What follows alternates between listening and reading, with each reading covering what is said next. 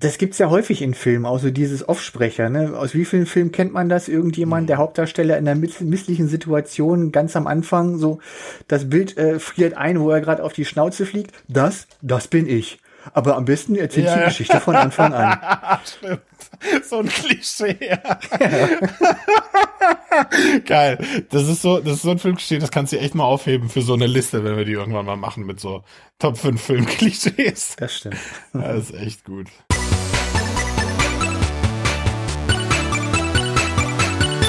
Ja, hallo, herzlich willkommen zu einer weiteren Top 5 mit euren drei Charakterköppen, Andy, Phil und mir. Hallo, Na? guten Tag. Hallo. Ich muss, ich muss mal den Hallo. Hut vor dir ziehen, lieber Micha. Also, dass du, mhm. äh, das ist so, so halb Backstory, halb, was man auch im Podcast hört. Es ist jetzt nicht so, dass du dort, ähm, also du moderierst immer an, ja, und das ist jetzt nicht so, dass du da sagst, so, äh, jetzt wollen wir die Aufnahme starten. Ich überlege jetzt erstmal stundenlang, äh, was für eine coole, äh, was, also wie man uns nennt, sondern das droppst du einfach mal so aus Einmal dem so, Lameng so raus, ja. Ja, ja. Also, das ist schon, und das, das ist immer on point und so. Ja. Herr Micha, das machen Sie gut. Ja, ja, ja, mit, mit Worten kann ich ja, ne? ho, ho, ho. ja, nee, du, ja, danke schön, Phil, ja. Ich, ja. Äh, tu, ich, ich gebe mir Mühe, ne? Ja. Ähm, ja, muss man auch mal so. Ja. Manchmal klappt's, manchmal, manchmal halt auch nicht, aber. Ja. Ja. Naja, ja, ja, ja nee, ich, ich versuche das immer, ja. versuche das immer so, äh, ja, locker, locker aus dem Handgelenk. Da versucht sich einer einzuschleimen, weil er nämlich eine ganz beschissene Liste hat. Total am Thema vorbei. Denkbar, ja, ja. denkbar, durchaus, durchaus denkbar, ja. Michael, ich hab dich übrigens auch lieb, nur mal so gesagt. ja. Speichellecker, jetzt kommst du so hinterher in meiner ja, ja, Darf ich deine Tasche tragen?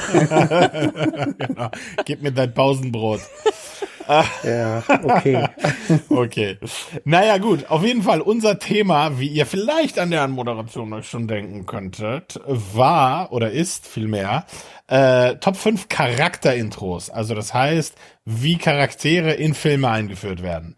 Ja, also äh, ich möchte jetzt keine Beispiele nennen, aber wenn man so einen Film schaut und dann wird ein Charakter eingeführt, man denkt so krass, in echt kurzer Zeit habe ich da echt viel gerade gelernt über diesen Charakter. Oder äh, irgendwie ne, macht er irgendwie was ganz Besonderes und das bleibt hängen und man denkt so, ja krass, mit dem Charakter fieber ich jetzt mit oder so. Die, diese, diese besondere Kunst, einen Charakter so zu inszenieren, dass man das Publikum direkt da gehuckt hat, ähm, die wollen wir heute mal ein bisschen näher beleuchten. Mhm. Habt ihr Fragen, Kinder? Also Nein, sucht mal Filme, richtig? Und gedacht sind auch wirklich also Einführungen im Sinne von in Stage Introductions, ja. Also, also wie, ja, wie wird der Charakter quasi vorgestellt? Was passiert da so? Ne? Also, ja, ich bin, ich bin ganz gespannt, wie, wie, wie, wie weit das interpretierbar ist. Also bisher hm. trifft alles auf meine Wertevorstellung von Charaktereinführung. Ja, sind doch alles zu. Menschen? Äh, Okay. Susi und Strolch. Ja, na gut. Kapp und Kappe. Ah, ja, also jetzt nicht so Sachen wie so Luft oder so, ne? Also. Oh. Ja. Ne? Lautes oh, hier, Licht. Äh, oder, äh, wie, wie heißt dieser? Hier ab. Ab, ganz genau. Oder oder auch, ähm, wie heißt dieser Film, wo Wind die der Horror, das Horrorelement ist äh, mit Brad, ja, äh, ja, ja. Brad Pitt? Äh, nee, nicht Brad Pitt. Nee. Ma, ähm, Von Mark ja, Wahlberg. M. Night Shyamalan, The Happening. The Happening, genau. The genau. Happening. Ja, ja, Ah, scheiße. genau. Den, zack, jetzt habe ich mir den gleich schon genau. weggespoilert. Zack, kannst du gleich Dann nimmst du halt der genau. Nebel von Stephen King. Genau. Ja, genau. genau. Oder The Fog, Nebel des Grauens. Ja. Ja. Na Nein, gut. Der weiße Hai. Ich würde sagen, wir machen es heute mal so, dass Andy anfängt.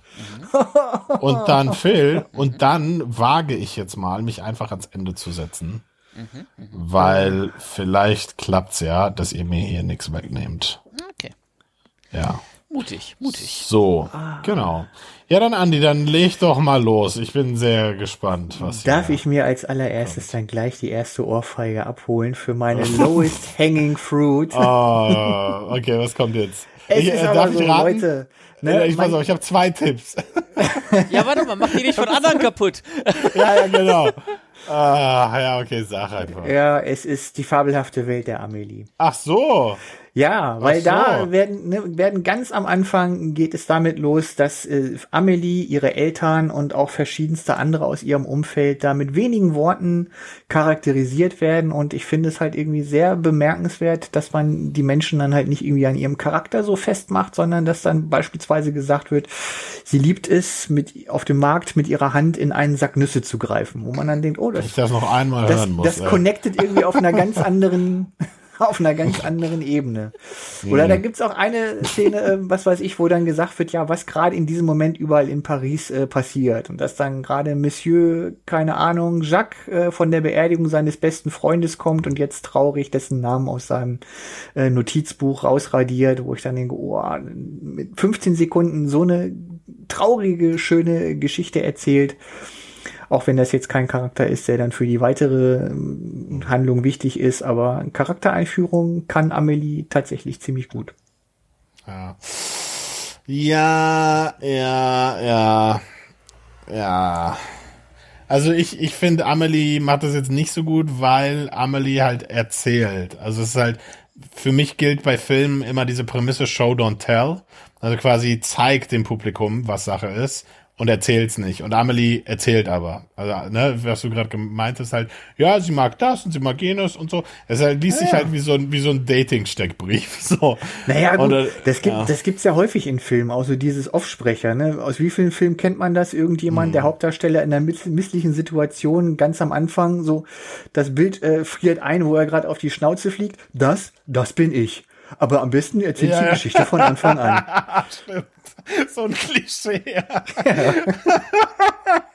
Geil. Kann ja je das, nach Film dann auch äh, gut sein für die Stimmung. Ne? Ist das künstlerisch vielleicht nicht so wertvoll, aber grundsätzlich ja, vielleicht nicht ganz so. Ja, du ist erstmal ist erstmal gegönnt. Also ich hätte jetzt gedacht, du nimmst jetzt was ganz anderes, deswegen ist ganz gut, dass ich wahrscheinlich nichts gesagt habe. Ähm, aber ja, Amelie war durchaus zu erwarten bei dir. Aber äh, das mit dem, wo jemand auf die Schnauze fliegt und dann im Freeze-Frame, das bin ich. das ist so, das ist so ein Filmklischee, das kannst du echt mal aufheben für so eine Liste, wenn wir die irgendwann mal machen mit so Top 5 Filmklischees. Das stimmt. das ist echt gut, ja. Na gut, Amelie, Phil ist dran. Ja, ähm, testen wir mal die Grenzen. Ne? Ähm, Natürlich, was sonst? Kriegst halt Hausarrest zur Not. Scheiße. Hausarrest trifft es aber ganz gut. Nein, es geht oh. nicht um Kevin allein zu Hause. Aha. Aber die, äh, ja, anfänglichen Protagonisten kommen in ein Haus und da wird dann äh, ein, ein Charakter sehr interessant vorgestellt. Ah, es, fuck, ich glaube, du nimmst mir meinen ersten Pick jetzt weg. Es geht um Dr. Frankenfurter in The Rocky Horror Picture Show. Ach, interessant.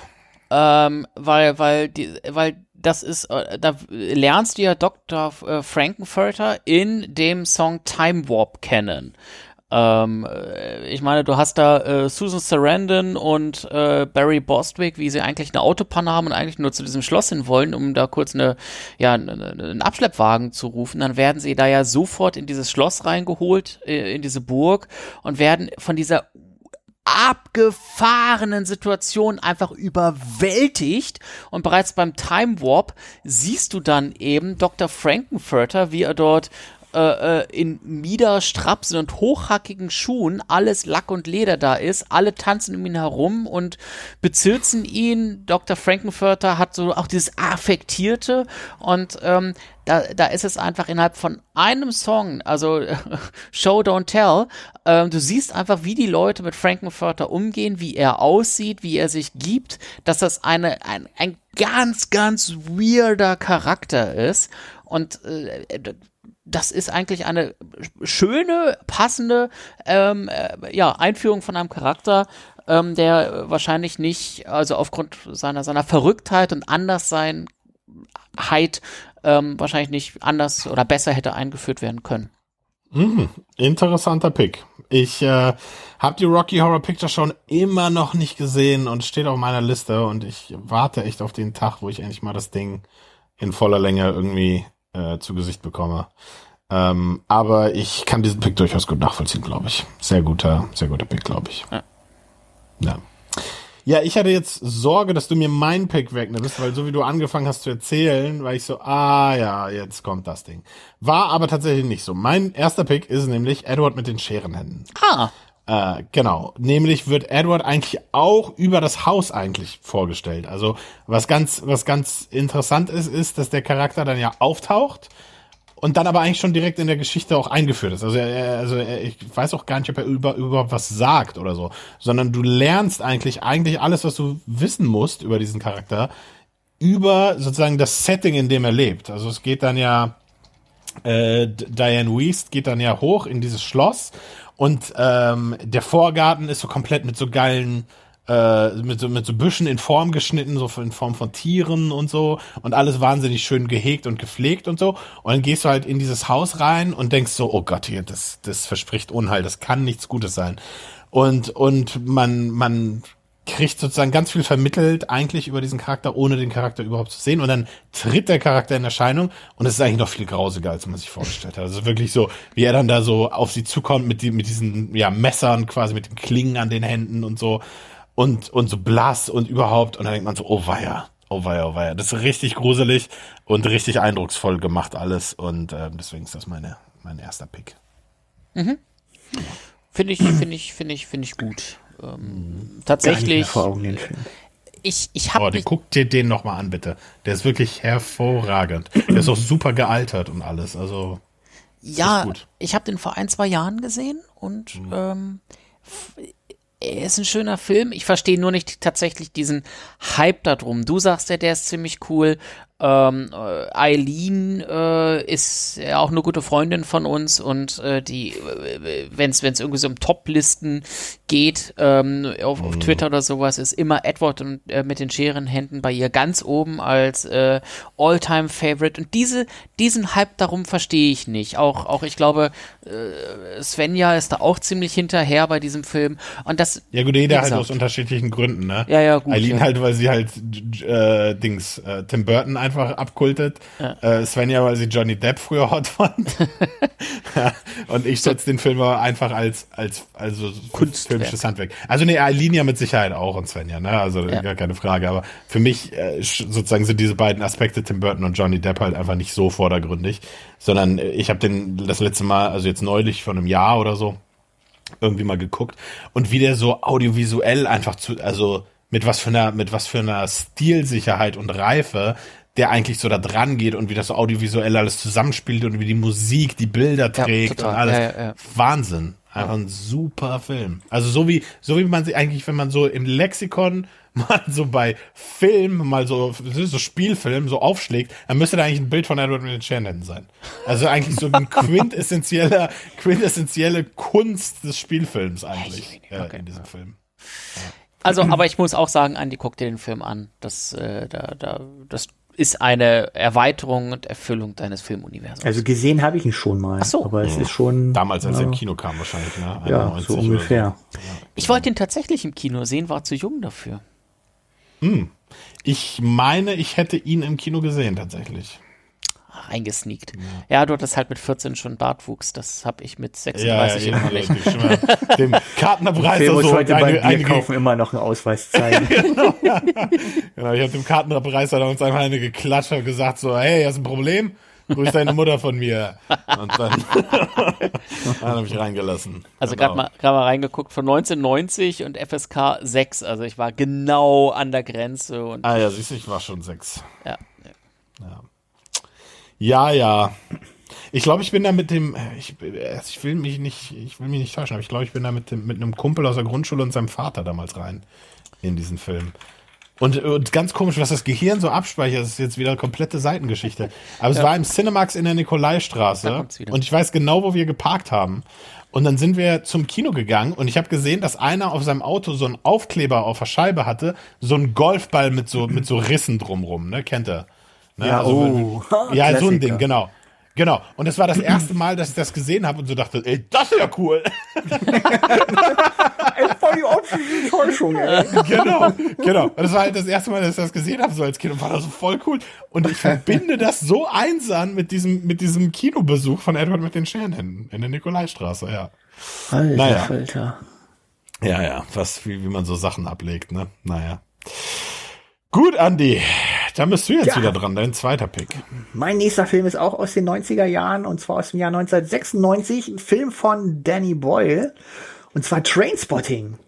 Mhm. Ganz am Anfang geht es damit los, dass wir den Hauptdarsteller Renton, gespielt von dem damals, glaube ich, noch ziemlich unbekannten Ewan McGregor, dabei zugucken, wie er auf einem Trip ist und äh, in einem, in einem dreck, dreckigsten Klo Schottlands irgendwie auf Tauchstation geht. Und äh, das beschreibt ihn dann schon ziemlich geil. Also er ist ein Typ, der ziemlich durch ist. Und ich meine mich auch zu erinnern, dass nicht nur er sehr fetzig vorgestellt wird, sondern auch die ganzen anderen äh, die da sind, Backby und Spud und so weiter und so fort, dass äh, die sehr dynamisch in Szene gesetzt werden. Also Charaktereinführungen waren bei mhm. Trainspotting fand ich so mit der einer der ersten Filme, wo das so in diesem, wie es dann später Quentin Tarantino gemacht hat, so dieses äh, in der Bewegung einfrieren, dann wird darüber geklatscht, äh, ne, das ist der und der und jetzt geht's weiter, Oli, Oli. Hm. Mag sein, dass ich ja. mich da täusche, aber ich weiß, dass auf alle Fälle die Einführung von Renton in Trainspotting wirklich so wie so ein Schmiss ins kalte Wasser gewesen ist, im wahrsten Sinne. Ja, da muss ich mich leider schon wieder und ich habe Trainspotting auch nicht gesehen. What? Ja, mir hat ein Kumpel mal zum Geburtstag irgendwann so eine DVD geschenkt und meinte so, hier, herzlich willkommen zum Geburtstag Trainspotting. Ich habe den bis heute nicht gesehen. Es tut mir voll leid, Martin. ja, aber es, es gibt ja. da tatsächlich solche Filme die man geschenkt bekommen hat. Ich, ich habe auch solche. Teilweise sind die noch original verpackt und das, also in eingeschwissen. Oh. Und das ist halt richtig. Eingeschweißt reicht, muss nicht doppelt. Ja. Äh. Ja. ja, aber dafür kannst du ja jetzt dann auch den Trainspotting 2 dann direkt im Anschluss gucken, ne, der dann zeigt, wie es 25 Jahre später den Ist der denn, kommt der denn jetzt oder ist der schon raus? Der ist, oder der raus? ist schon raus, ist der ist schon, ah, glaube ich, glaub ich, vor, vor, vor zwei Jahren. Genau, der ist ja, jetzt schon. Ich habe da irgendwie Stream. was mitbekommen, aber hat jetzt auch nicht so den Mega-Splash verursacht, ne? Also. War aber ein geiler Film, also passte wirklich ja. gut. Also ich habe den okay. damals sehr abgefeiert, weil es wirklich so war, oh geil, alte Bekannte, was ist aus ihnen geworden? Ja, cool. Also auch, hat auch wirklich gepasst. Nee, also der hat schon im Rahmen seiner Möglichkeiten äh, gute Kritiken bekommen. Natürlich war das 1996 halt schon ein, ein Schlag ins Gesicht äh, und äh, dass, dass, dass man eben so dieses, dieses, auch diesen Staat und überhaupt diese Menschen dort so äh, rough sozusagen kennenlernt. Und mit Trainspotting 2 hat man halt viel erwartet, aber man hat halt das bekommen, was man erwartet hat. Und deswegen hat das nicht so ein Beben ausgelöst wie der erste Teil.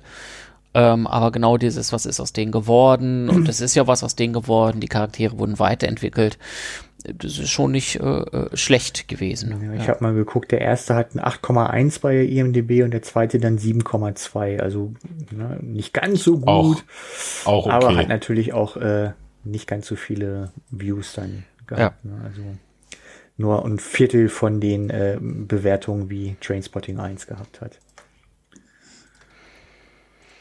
Jawohl. Tja. So ist das. Komm ich mal oder dräng mich hier nach vorne? Ja, da bist du jetzt wieder dran. Ne? So. Äh, ich hole mal einen moderneren Film raus. Auch ein, ich würde schon sagen, schon ein äh, wow, Kultfilm. Ja, ja, doch, doch, kann man drüber sprechen. Äh, ein, ein Kultfilm. Und zwar ist die Rede von äh, John Wick ähm, mm. über den man natürlich dann vielleicht vorher, wenn man den Film noch nicht kannte, viel gehört hat oder musste die angucken, mega cool. Aber wie wird denn dann der Charakter eingeführt? Du siehst ja Keanu Reeves, wie er sich mit seinem Hund da irgendwie äh, tolle Zeit verbringt und Gassi geht und sowas und dann ähm, wird der Hund. Tolle Zeit, ja. Und, Having good time with my dog. ja, wirklich, ey, Gassi geht so, boah, wirklich. Und, und living, living on the edge, wirklich. Life, life to the fullest. La Dogsche Vita, ey. La Dogsche Vita. Und, aber, aber dann, und, und, dann dieser Überraschungsmoment, wo dann ähm, auf einmal sein Haus gestürmt wird und äh, von, von irgendwelchen mafiösen Gangstern und er sich da äh, äh, zur Wehr zu setzen weiß und äh, du sagst so, what? Was bist du denn für einer? Und auf einmal wird dieser Charakter total interessant und du sagst, okay, wow, du scheinst eine Backstory zu haben. Und das finde ich dann als weiteres auch noch ganz geil im Film. Äh, dann wird ja nicht irgendwie, nachdem dann offenbart wird, John Wick ist ein bisschen mehr als der, als der normale von nebenan, wird ja nicht irgendwie Cut gemacht und erstmal zehn Minuten lang seine Geschichte erzählt, sondern es gibt den gesamten Film über ähm, irgendwelche Anspielungen oder Menschen begrüßen ihn und so und du merkst, okay, da ist noch mehr bei dieser Person. Der hat noch, da ist noch mehr Geschichte. Das heißt, äh, dieser, dieser gesamte Film ist eigentlich eine Charaktereinführung und das finde ich eigentlich sehr faszinierend an äh, John Wick, dass du als Zuschauer äh, selbst bis zum Ende des ersten Teils immer noch nicht diesen Charakter in seinem vollen, für den Film notwendigen Umfang kennengelernt hast. Hm. Interessant. Ja, also kann ich, kann ich nachvollziehen, also dieser Bruch halt, der da verursacht wird, ne, weil man denkt so, ach, guck mal, wie er sich um den Hund kümmert, ist das nicht schön und so. Ja. Und dann kommt, kommt diese, kommt diese Gangster da rein und dann zerfickt er die richtig, ja. Ja, ähm, ja, ja, durchaus. Nicht übel. Ja, ja, kann man. Ja, genau. Aber am Ende des Tages muss man halt auch sagen, John Wick eigentlich kein so interessanter Charakter. Ne? Also die Einführung ist gut, also sozusagen viel versprochen, so erstmal, oder viel Shock Value. Aber eigentlich ist der Charakter jetzt nicht so spannend. Ne? Er ist halt viel menschliche Tiefe, ne? Ja, ja, genau. Also er kann halt gut mit Waffen. Ja, also das Universum. Und mit Hunden. Das, und mit Hunden, genau. Ja, das stimmt. Das Universum ja. um ihn ist dann auch äh, halt interessanter, weil du irgendwie so merkst, okay, mhm. da scheint irgendwie ist eine Parallelgesellschaft zu geben und sowas. Das ist ganz ja, interessant, aber John das war Wick mir auch zu forciert. John Wick selber ist nicht interessant. Ja, aber ja, hm. ja. Ja, ja, also man versucht es ein bisschen aufzuplustern. Genau, so mit ja. Drumrum. Ja. ja. Gut, mein, äh, mein nächster Pick ist auch ein Kultfilm gewissermaßen und auch ein Kultcharakter, der auch in dem Film abgekultet wird. Die Rede ist von Ruby Rod. Er ist so grün. Okay, aus keiner aus unserer Runde lacht. Okay, keiner checks. Okay, das fünfte Element. Chris Tucker in das fünfte Element. Ach, ah. er. Ja, ja, genau. Zack, ja. da kommt's. genau. Ähm, hat seine eigene, also ist ja irgendwie, ist ja das, was man heutzutage wahrscheinlich als Influencer bezeichnen würde. Ja. Genau. Hat irgendwie seine eigene Show. Ähm, man checkt gar nicht, was Sache ist. Es ist total absurd, es ist total abgefahren. Es ist irgendwie eine Radiosendung, aber natürlich macht er auch viel sozusagen Markenmarketing gelöt. Er also hat den Glöckler vorweggenommen. Ja, ja, genau, wirklich eigentlich so ein Glöckler, genau. Und die Einführung ist einfach so geil, weil das, also weil du hörst ja irgendwie, oh, Ruby Rod, der ist so toll und, mm, und er ist ja so grün und überhaupt. Und, und Corbin Dallas hat da gar keinen Bock drauf und so, oh, ich verstehe ihre Aufregung, aber ich möchte nicht gestört werden. Und dann kommt er ins Bild in seinem Jean-Paul Gaultier Leoparden-Overall mit dieser blonden Tolle, die ihm aus dem Gesicht ragt und singt erstmal sein 45 Sekunden Song-Intro-Einspieler, das so over the top ist alles und so, wo man so denkt, Alter Schwede, wo bin ich hier gelandet? Was ist das, was ist das für eine Kreatur, ey? Ja, und einfach in, hinterlässt wahnsinnig viel Eindruck. ist einfach, ja. also einfach auch, auch, wird auch gleich von vornherein richtig als Comic Relief für den Rest des Films auch etabliert. Ähm, ja, und macht irgendwie Spaß. Ist auch nicht so ein doofer Charakter. Also, äh, man kann ihn, man, es ist erlaubt, ihn auch zu hassen in dem Film. Und das ist auch okay. Also, es ist nicht so von wegen, man denkt so, oh, was für ein Assi, so, finde ich scheiße, sondern man denkt so, ja, okay, ich mag den nicht, aber er funktioniert in dem Film trotzdem. So. Mhm. Ja, mhm. Ruby kann Rod. Ich, kann ich voll verstehen, du. Ja. Auch wenn es nicht mein Lieblingsfilm ist, das fünfte Element. Äh, ich glaube, ich habe bis heute nicht vollständig gesehen. Hey, der ist mit Mila Jovovich. Ich habe ich hab dreimal, also äh, spontan würde ich dreimal, vielleicht gar viermal sagen, äh, angefangen und ich bin jedes Mal dabei eingeschlafen. Was? Ich fand den so, ich finde den weiterhin, also zumindest diese drei, vier Male fand ich den so schon langweilig. Ehrlich? Ja, holy, wirklich, ja. ja. Ey, Bruce Willis im Space Taxi, hallo? Ja, eben, genau. Ja. Also verstehe ich nicht, Phil. Der, also der ist super, wirklich. Der ist echt gut, der Film. Ja, ich, das glaube ich Und der sogar. ist auch nicht, also der ist jetzt auch nicht zäh oder so, sondern der geht schon relativ schnell ans Eingemachte so. Ja, lässt dann aber nach. Das weiß ich auch noch, dass er am Anfang echt viel Spaß macht und sowas, aber dann geht er ins Storyline mm. über und möchte und, und so. Ja, nee. ich verstehe eure Kritik also und ich werde den Moment noch nachholen und dann vermutlich auch sagen, oh, du bist so dumm, ey, wie konntest du 10, 15 Jahre ohne das fünfte Element leben? Ja, ja. Ähm, aber aktuell ist das der Status quo. Ja. Oh. Na gut, dann machen wir mal weiter mit Andy. du hast ja gerade schon das, Andi? das, das, das komödiantische Element mit, das komödiantische Element mit reingebracht, dann denke ich mir, okay, dann kann ich jetzt meinen Pick hier auch anbringen, auch aus dem Fach Komödie und zwar jemand, der sich, der nicht eingeführt wird, sondern der sich immer wieder selber einführt. Truman Show. Nee, äh, besser noch, ein deutscher es. Charakter, den es zum Glück nicht nur als Serie, sondern auch als Film gibt. Es ist der oh. ungeschlagene, ewig geliebte Bernd Stromberg. Ja. Der muss nur zwei Minuten das Maul aufmachen und du weißt haargenau, was das für ein Typ ist und du weißt, diesen Leuten bist du im Büro schon so oft begegnet. Mhm. Egal in welcher Szene es ist, er ist einfach ne, die Ausgeburt eines in sich authentischen äh, Bürohengstes. Mhm. Also ich muss ja sagen, ich weiß gar nicht mehr, wie der Film anfängt. Ähm, weil das wäre ja eigentlich die Charaktereinführung, auf die wir hier gucken müssten. Aber tatsächlich in der Serie führt er sich ja selber ein mit dem Wort Büro ist wie Achterbahnfahren. Wenn man das jeden Tag acht Stunden lang macht, dann kotzt man irgendwann. Ja. und, und mit diesem Satz hat es einfach schon so erschlagen. Und so denkt, genau. okay, wir haben es hier mit einem zu tun, der total depressiv ist von seiner, von seiner Büroarbeit.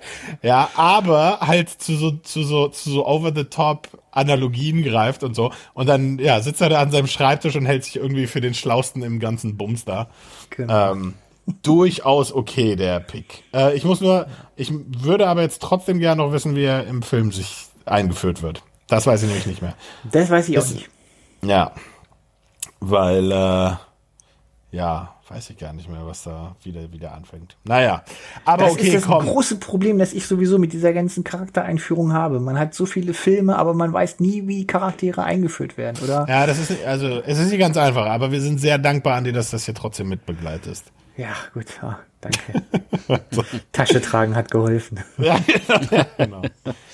So, Gut, Phil, dein dritter Pick. Ich schäme mich etwas für diesen Pick, weil hm. er die Untiefen der Menschlichkeit äh, oder des, des Menschseins äh, offenbart. Kann man hier Dr. Heiter? Nee.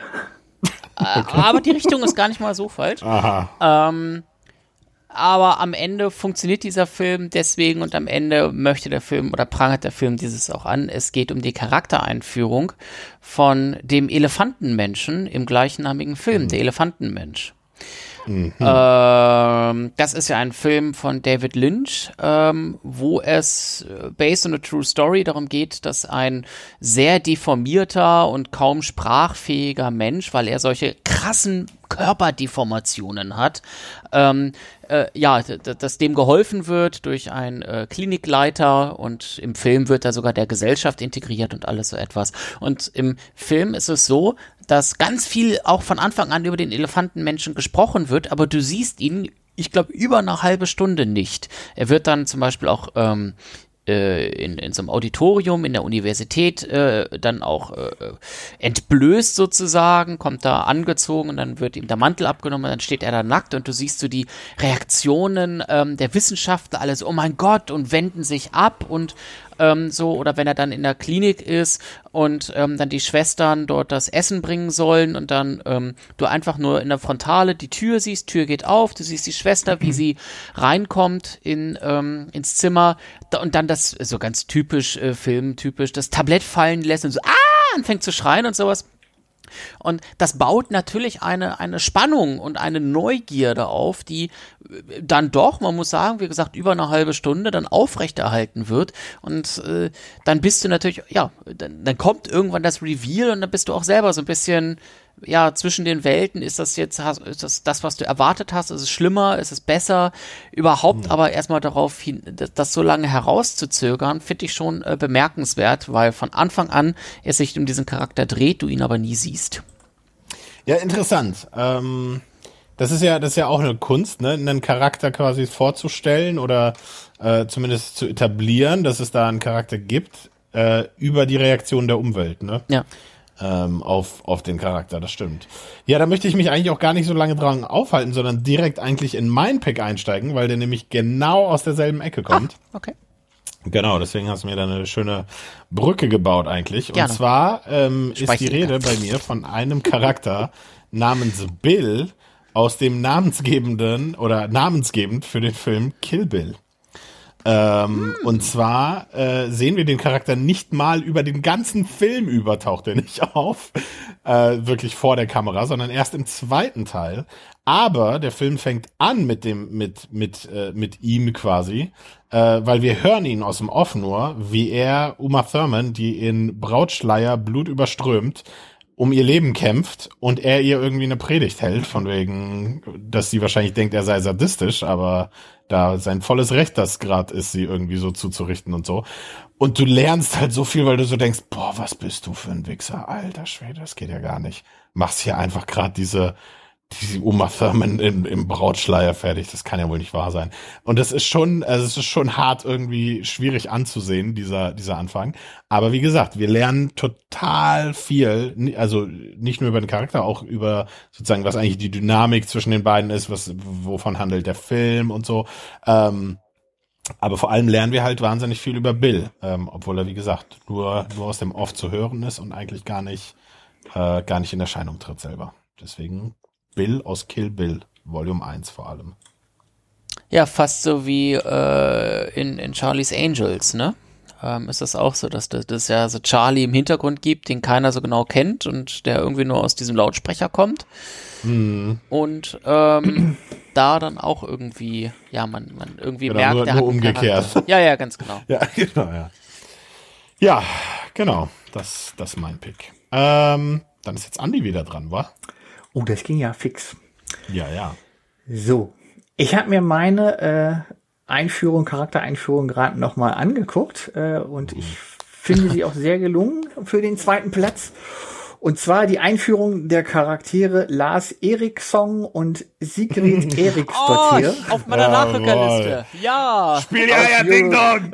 Aus Eurovision, The Story of uh, Eurovision Song Contest, The Story of Fire Saga. Beginnt ja. ja damit, dass man ihn in den 70er Jahren als kleinen Jungen sieht, wie er auf der Treppe heimlich mitguckt, äh, den Eurovision Song Contest und dann vor seine Eltern und vor die versammelte Runde springt und da ein bisschen performt und sein Papa sagt ihm, mach dich hier nicht lächerlich. Dann gibt's den großen Schnitt, Zeitsprung in die Jetztzeit und wir sehen ihn in Volcano einem Man. sehr tollen äh, Musikvideo mit äh, sehr martialischen äh, Rüstungen und Pelzbehang, äh, wie er denn jetzt hier so als Musiker versucht, sich da für den Eurovision Song Contest zu ähm, ja, qualifizieren. Ein Mensch mit viel Seele, mit viel Herzblut für Entertainment, für den Schlager. Und das wird von Anfang an, finde ich, in diesem Film sehr, sehr schön dargestellt. Also man hat sofort irgendwie, wenn man Bock auf so ein bisschen Schlager hat, hat man nach den ersten paar Minuten gleich richtig Bock auf den Film, weil der Charakter irgendwie auch sagt, yo, komm hier, ich nehme dich mit auf eine coole Reise. Ja. Ja, also ist, äh, hatte ich auch überlegt, ob ich den mit auf meine Liste nehme. Bin ganz froh, dass ich jetzt nicht gemacht habe. Ähm, der Grund, warum ich ihn nicht mit draufgenommen habe, für mich war so ein bisschen, weil das echt so eine Charaktereinführung aus dem aus dem Skizzenbuch ist, so ne. Also ja genau so, also quasi, äh, ähm, also ich will jetzt nicht sagen, so wie man es machen muss, sondern sondern so wie es quasi nach Formel vorgeschrieben ist. Ne? Zeigt den Charakter als Kind zeige sozusagen, dass seine Eltern dem nicht zustimmen, was er machen will, und dann zeige ihn als Erwachsenen so. Irgendwie ist das so, also so eine so eine Schemata Formel einfach, wo ich mir so denke, ah, okay, es ist jetzt ein bisschen lahm. Der Punkt ist aber, es funktioniert. Also es funktioniert ja trotzdem. Darum darum heißt es Formel so ne. Ähm, deswegen ist es okay. Ja, Ach, Dankeschön. Also bei mir war der Film auf der Nachrückerliste. Ähm, genau aus diesen Gründen, wie du sie skizziert hast, Andy. Ich finde auch, dass das jetzt in diesem Fall eine vielleicht eine Sonderrolle einnimmt, weil einfach dieser gesamte Film irgendwie auch so eine Sonderrolle hat. Es ist ja nicht so irgendwie, dass du den Normalo von nebenan siehst, sondern es startet halt mit dem Volcano Man und das ist dann etwas, was ähm, über das übliche, über die übliche Charaktereinführung hinausgeht. Also nicht jeder Charakter in einem Film, der auf diesen Stil, in diesem Stil, wie du ihn skizziert hast, Micha, äh, eingeführt wird, äh, steigert sich so hart oder auch vergleichbar so hart in seine äh, Welt da hinein, dass er sich als Volcano Man irgendwie verkleidet und einen äh, astreinen, kitschigen Eurovision Song Contest Titel abliefert, schon am Anfang in den ersten drei Minuten. Also ich finde, das ist schon so ein bisschen mehr als diese klassische Char äh, Charaktereinführung. Doch, doch. Ja, ich, ich finde, das hatte Will Ferrell aber auch in einigen anderen Filmen so diese Einführung, wo man dann denkt, okay, so, das hier ist jetzt die Tonart des Films, du hast jetzt die Möglichkeit noch abzuschalten. Ansonsten lass dich einfach drauf ein. Ne? Das stimmt, Zum das macht der Film sehr die gut. Eisprinzen Anfang an einem klar macht, wo die Und dann Reise hier hingeht. Ron Burgundy, ne, Anchorman. Mhm. Das sind so Sachen, wo du schon nach wenigen Minuten weißt, okay, so sieht's aus. Also Anchorman wäre auch noch ein perfektes Beispiel für eine tolle Einführung. Mhm. Ähm, das hat er, glaube ich, ziemlich verinnerlicht. Ja, Einführung. Ja. ja. ja, gut. Nehmen wir so. Mhm. Dann ist Phil jetzt wieder dran mit seinem vorletzten Pick. Ähm, der äh, bei diesem, also du, du, du hast jetzt ja quasi dir gerade nochmal deinen Pick angeschaut, Andy. Dafür ist mein Pick jetzt aus meiner gesamten Liste am längsten weg und damit am vagsten. Trotz alledem, als ich es überlegt habe, Mensch, Charaktereinführung, die besten, äh, kam ich eigentlich zugegeben auf alle Charaktere in Sin City also äh, diese, die, wie mhm. diese einzelnen Kapitel gestartet werden und was sich bei mir so eingebrannt hat, ist beispielsweise eben Bruce Willis, wie er als ähm, Polizist da irgendwie eine junge Frau rettet und dann auf diesem Steg zusammen erschossen oder angeschossen wird, zusammenbricht auf jeden Fall. Das fand ich ganz interessant. Oder auch ähm, ähm, ich glaube, Elijah Wood als dieser gelbe Goblin und so etwas, der relativ frühzeitig da anfängt schon ähm, da zu splattern und sowas. Und da mehr, oder oder auch wie äh, Mickey Rourke eingeführt wird, wie er ähm, in dieser Bar sitzt ähm, und äh, dort diese Umgebung hat. Und alle haben sehr ihre Off-Erzählung, die dann ihre Charaktere nicht, dass sie sich selber erläutern und sagen, das bin ich, ja, sondern dass, dass eigentlich äh, ihre Gedanken schlichtweg verbalisiert werden und du, du durch die Darstellung, was sie während dieser Erzählung aus dem Off des eigenen Charakters tun, und eben äh, diese Erzählung an sich bekommst du, also aus diesem, aus diesem, aus dieser Kombination bekommst du dann echt gut mit, was das für ein Charakter ist und das innerhalb von wenigen Minuten. Und das finde ich eigentlich auch ein sehr schönes äh, Mittel und Stilmittel.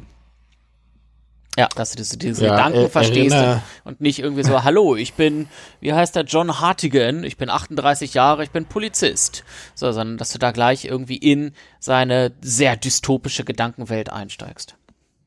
Hm.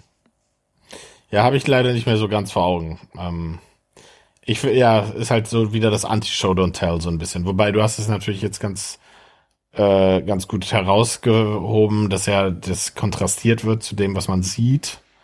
Ähm, ja, könnte funktionieren. Müssen wir nochmal angucken. Ja, Sin City lohnt sich immer zum Angucken. Ja. Zumindest der erste Ja, ich Teil. fand den immer nicht so irgendwie. Ich habe den oh, mal gesehen großartig. und dachte so, ach, naja, Style over Substance irgendwie. Ja. ja, ach du, das verstehe ich sogar ein Stück weit, aber der Style ja. ist schon hardcore geil, muss man auch wieder sagen. Also, es sieht schon mega aus. Tolles, tolles, äh, tolles äh, Spiel mit Farben und auch den Charakteren und Charakterzeichnungen im wahrsten Sinne des Wortes. Also wie kantig, Mickey Rook ist an sich schon ziemlich äh, kantig in seinem Gesicht, aber wie kantig er dann in diesem Film ist, ist schon echt gute ja, gut, Maske. Ich meine, das ist halt so. eben, genau, ja. Make-up. Genau. Gut, so, dann bin ich wieder, wa? Mhm. So, bei mir eigentlich das krasse Gegenteil. Okay. ähm, also nicht nur kein Off, sondern aus äh, sozusagen tristem Schwarz-Weiß rein in quietschendes Bunt. Die Rede ist von Austin Powers. Und zwar beginnt der Film, genau, mit, mit dem äh, Quincy Jones Song hier, wie heißt der, Samba irgendwas. Und ähm, und Austin Powers eigentlich, wie er nur durch die Straßen Londons stolziert. Und äh, ja, von, von, von sozusagen Frauen wollen mit ihm zusammen sein, Männer wollen er sein, ja, und er ist halt einfach der, der Nonplusultra Geheimagent, Sex-Symbol schlechthin. Und all das wird dir eigentlich in dieser ersten Sequenz, die wahnsinnig sozusagen mitreißend und schwungvoll ist, aber irgendwie halt auch echt einfach Spaß macht und, und, und ja, erzählt dir einfach auch wahnsinnig viel über diesen Charakter. Äh, wie gesagt, ne, wie, wie, ähm, ja, wie Frauen ihn anschmachten und, und er überhaupt der Geilste ist und den Swag für sich gepachtet hat im London. Aber das ist ja letztlich 60er. genau das, das Showdown-Tale, das du sonst immer angeprangert hast, ne? Nee, überhaupt nicht. Nur so, er ist der und der und er ist, ne, Frauen ja, aber sagt keiner. und Männer. Ja, aber es erzählt ja keiner, sondern es wird ja Ach alles so, gezeigt. Ich dachte. Nein, nein, es sagt keiner. Nee, nee, nee, sondern die, die, die Sequenz ist ah, quasi okay. nur Musik. Also es wird nur getanzt. Ja, es ist Ausdruckstanz.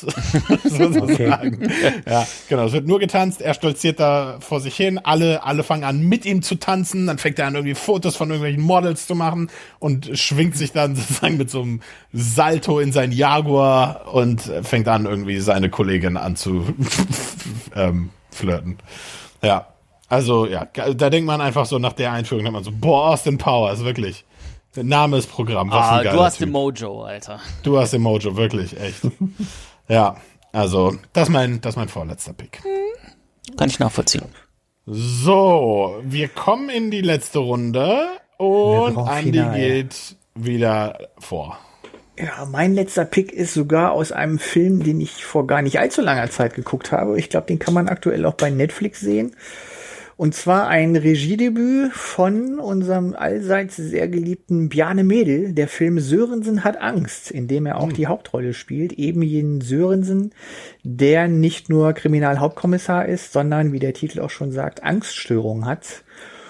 Und äh, man kriegt allein in den ersten fünf bis zehn Minuten in dem Film schon wirklich ein sehr umfassendes Bild davon, wie dieser Typ tickt. Also, dass er ein bisschen neben der Spur tickt aber dass er auch irgendwie mit seiner Art sehr liebenswert ist. Beispielsweise nimmt er ziemlich gleich zum Anfang einen, äh, auf der Fahrt zu seinem zukünftigen Einsatzort, nimmt er einen Anhalter mit, total widerwillig, also eigentlich will er nicht, hält dann aber doch an. Und sobald er drin sitzt, sagt er, hier, wir müssen jetzt aber nicht die ganze Zeit labern. Ja, und fängt mhm. dann natürlich gleich kurz danach dann selber mit dem Labern an und man merkt dann so ein bisschen, okay, das ist irgendwie eine Type. Und also der Charakter wird von äh, äh, Bjarne Mädel wirklich sehr, sehr schön dargestellt. Wie wir es auch kennen aus äh, der Tatortreiniger. Hm. Also die erste Szene ist, ist quasi das mit dem Anhalter, oder? Ja, es ist quasi die Einführungsszene, wo er auf dem Weg zu seinem zukünftigen äh, Einsatzort ist. Ne? Er fährt hm. mit seinem Auto zu diesem Ort und auf diesem Weg dahin nimmt er halt diesen Anhalter mit. Das sind wirklich die ersten paar Minuten. Ich dachte, Sörensen hat Angst, das ist eine Serie aus irgendeinem Grund. Nee. Man hat die Hoffnung, weil es da mehrere Bücher zu gibt zu dem Sörensen, äh, dass es da auch noch filmische Fortsetzungen zu geben wird. Also da wurde gleich spekuliert. Gleich die erste Frage war, nachdem man den geguckt hat, wird es davon eine Fortsetzung geben, weil Sörensen ist ein cooler Typ, die Leute, die er da trifft, sind irgendwie auch ganz coole Typen. Das hat eigentlich eine richtig tolle Chemie in diesem Film, dass man dann denkt, oh Mensch, da könnte man sich gerne noch ein bisschen mehr von angucken. Bietet sich natürlich immer an bei so Krimi, Krimis, dass man dann sagt, oh Mensch, der hat ja nicht nur einen Fall, der muss ja bis zur Rente noch ein paar andere machen. Hm. Und dann wird da sicherlich noch was nachkommen. Hm.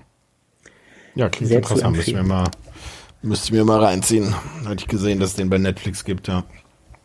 ja kann ich sehr empfehlen. Ja, Na ist gut. sowieso jetzt irgendwie ein, ein Highlight für dich im Jahre 2021, dieser Film, ne? War das nicht so? Ja, vor allem, weil es auch wirklich die ganze Zeit sein so konsistent durcherzählt wird. Also es gibt immer wieder Szenen, wo du merkst, dass er mit sich selber da am Kämpfen ist, wo er äh, Opfer seiner eigenen Ängste ist. Oder was auch häufiger mal so schön äh, gezeigt wird, ist, dass er sich, äh, wenn er gerade mit irgendwelchen Leuten spricht, von beiläufigen Geräuschen total ablenken lässt.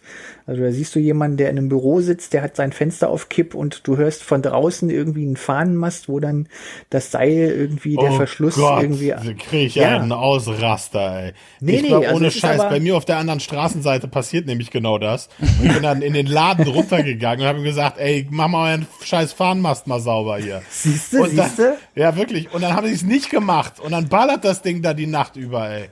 Oh. Du bist Sörensen. Voll. Nee, ohne Scheiß. Dein Film. Wirklich, ohne Scheiß, das ist mein Film. Ey. Oh Gott. Mann, ey. Ja. Will mir echt angucken. Ja, okay. Mach mal. Ja. Naja. Ja, so. Spannender Top-Pick. Ja.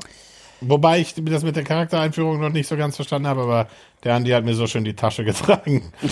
ja, es ist auf alle Fälle ein sehr gutes Beispiel, dass du von Anfang an irgendwie genau weißt, was das für eine Person ist. Also nicht, äh, dass irgendwann mal hier so eine Wendung kommt, wo dann alles auf dem Spiel steht und dann denkst, oh, wie entscheidet er sich, sondern du weißt sofort dann irgendwie in den ersten paar Minuten, ja, ey, nee, das ist so ein Typ, ja, der will eigentlich vorbeifahren, ey, jetzt hält er dann doch an, jetzt nimmt er den mit und dann sagt er, ey, aber nicht reden. Und dann fängt er doch an zu reden und denkst dir, ja, irgendwie, das ist irgendwie in sich stimmig. Mhm. Passt sehr gut. Na. Na gut. Phil, dann bin ich mal sehr gespannt auf deinen finalen Pick hier. Ja, mein äh, Charakter Ich habe gerade Anführungsstriche in die Luft gemalt. Ähm, oh. Entweder, also der wurde bisher nicht genannt, obviously. Aber, also entweder ist das der mega Ich hoffe, du hast noch was auf der Nachrückerliste. Ja, tatsächlich. Ich habe auch noch okay. was nahezu ebenbürtiges auf der Nachrückerliste. Ah, ja, so sollte das sein. Ähm, äh, was ich fast genauso, aber der hier, naja, ähm, entweder habt ihr nicht dran gedacht und sagt gleich, alter Phil, klar, du hast recht, oder ihr sagt, nee, nee, nee, nee, nee, ich komme noch nicht mal zum Aussprechen des Namens, wo ich schon unterbrochen mhm. werde. Ähm, ich finde die Charaktereinführung von HAL 9000 in Odyssee im Weltraum eigentlich sehr interessant.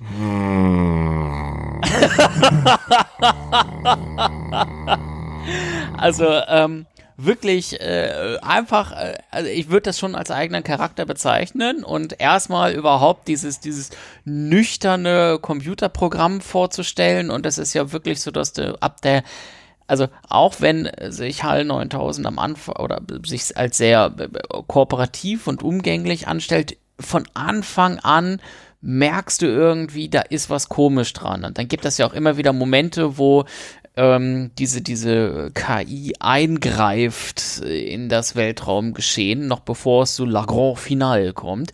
Ja, und, und du merkst einfach so, oh, das, das, das, der, der, der ist, der ist komisch, der ist, der hat was, der tut auch was komisches, was der ist sein Dreck Hintergrund, der Dreck am Stecken. Ja. Genau. Und ähm, ja, von daher äh, ist das auch schon fast so mein, mein Top-Pick, weil der einfach so ja, im Grunde ist es ja gar keine Einführung, es ist ja eine Vorenthaltung des Einführens. Auf der anderen Seite ist das ja äh, schon fast einer der Haupt, in Anführungsstrichen, Charaktere in diesem Film. Mhm. Und, und dieses, das so dann zu, zu machen, stilistisch mega und vom Spannungsaufbau und Neugierde generieren für die, für, für diese KI auch extrem hochwertig. Ja, also ich würde jetzt nicht mal, ich würde jetzt nicht mal den Charakter anmahnen, weil ich würde das jetzt fast als Charakter gelten lassen. Ich frage mich nur, ob die Einführung wirklich besonders gut ist tatsächlich, weil äh, es wird ja quasi über so ein Interview, über so eine Interviewsituation irgendwie mit irgendeinem Nachrichtensender, ja. wird ja Hal dann interviewt und die Astronauten gucken diese Interview auf ihren iPads beim Essen und, lehr und, und der Zuschauer lernt dadurch jetzt quasi, okay, da gibt's jetzt irgendwie die, diese KI an Bord und so. Ja, gut, ich sag mal, ist wahrscheinlich ein bisschen der Zeit geschuldet. Ne? Ich glaube, in den 60ern war das wahrscheinlich noch nötig, dass man, dass man dem Publikum das genau erklärt, wie so ein Computer funktioniert. Ähm, naja, meinetwegen. Naja, ich habe noch honor Honorable Mentions, vielleicht Gesundheit. Ähm, vielleicht bist du mit dem. Also da glaube ich auch, habe ich einen guten Nachrücker, aber das ist okay. jetzt mein Topic, Hell oder Hall 9000. gut. Ja, kann man, kann man, kann man nehmen. Mhm. Gut. Ähm, apropos, wo wir Hell 9000 haben, das ist so, das ist wirklich so Filmwissen, das glaube ich jeder kennt. Aber mit dem Hell, das weißt du, ne, wo das herkommt. Also tatsächlich, also die, nein, die um ehrlich zu sein, nein. Ähm, es, ah, gibt okay. in der, es gibt in der IT äh, die, äh, HAL, Human Abstraction Layer, aber ich glaube, das hat, damit hat es nichts nee, zu tun. Nee, das ist oder? es nicht. Nee, und zwar ist äh, dieser, dieser Name, sozusagen HAL 9000, ist äh, entstanden quasi aus der Abkürzung IBM und zwar alles um einen Buchstaben sozusagen verschoben. Mhm. Mind blown, ja, ja. Alter. Ja, ja. Ja, ja, da kommt das Das habe ich gewusst. Ja, genau. der Andi hat das gewusst. Der Andi, ja, der ich schon mal irgendwo gehört. Ah. Genau. Ja. Na gut. Ähm, so, mein nächster Pick, äh, oder mein letzter Pick, so vielmehr, äh, mein finaler Top-Pick, äh, fängt auch mit einem H an. das ist meine Brücke. Ähm, ist aber tatsächlich eine der denkwürdigsten Charaktereinführungen, an die ich mich jemals erinnern kann. Und wo es mir im Kino einfach echt die Kehle zugeschnürt hat, weil ich so dachte, boah, fuck, fuck, fuck, fuck, fuck. Die Rede ist von Hans Lander in ja, Inglourious Bastards. Ja, geil. ja. ja. Wo ich mir so dachte, wo, also nicht nur ich, jeder, jeder, der diesen Film gesehen hat, erinnert sich an diese Szene, wie Hans Lander quasi als Charakter eingeführt wird und seiner äh, Aufgabe als Judenjäger ähm, ja äh, sozusagen gerecht wird sozusagen.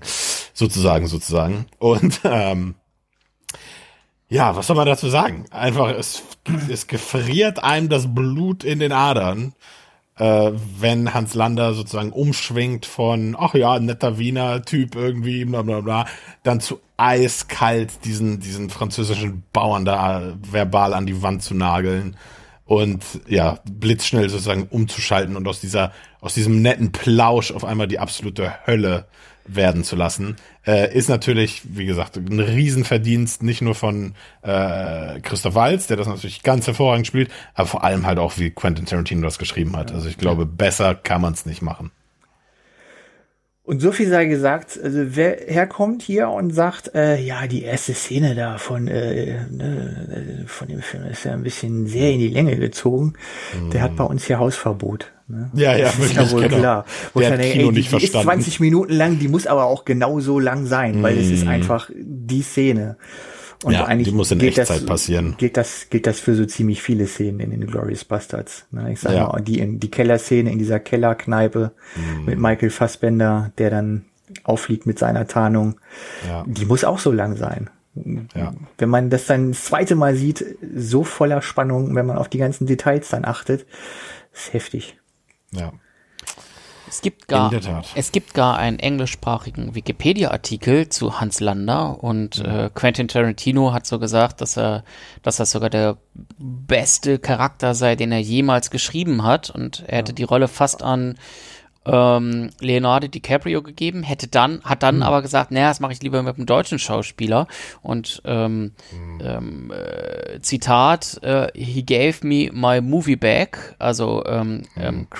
Christoph Waltz, weil äh, Quentin Tarantino diese Rolle bis oder bis zu diesem Zeitpunkt eigentlich als unspielbar gehalten hat. Mhm. Und, und, Christoph Waltz hat das halt so auf den Punkt gebracht, äh, den Hans Lander. Äh, ja, und das spiegelt sich insbesondere in dieser ersten Szene das, natürlich das erste Mal in überkrasser Weise wieder. Kann ich vollkommen ja. nachvollziehen.